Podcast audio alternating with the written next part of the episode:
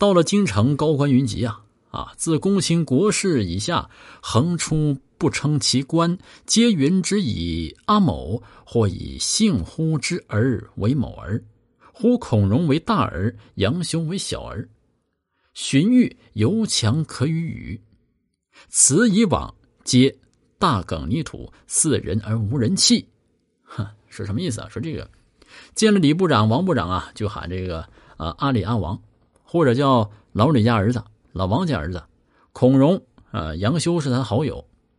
当时的孔融年龄呢，已经是这个过了五十岁了啊。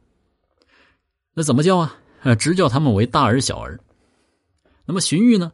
是曹操的高参谋啊，呃，倪衡只瞧得起他一个人，认为勉强能说几句话，而其他官员呢，包括曹操等，都是活死人啊，酒囊饭袋。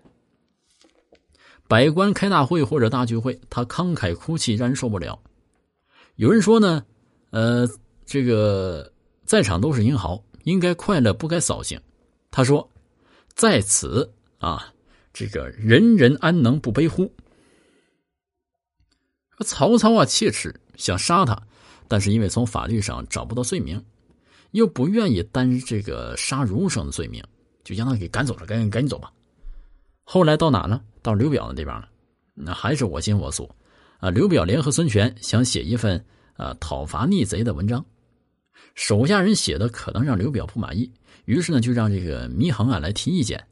他说：“但欲使孙左右助刀而视之者也。”此可用也，倘令张子不见此，大辱人也。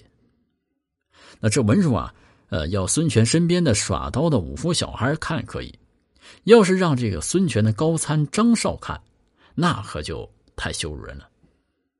啊，然后呢，把这文书啊就撕了，扔在地上，这等于把刘表身边原先的文人都得罪了，也是对刘表的大不敬啊。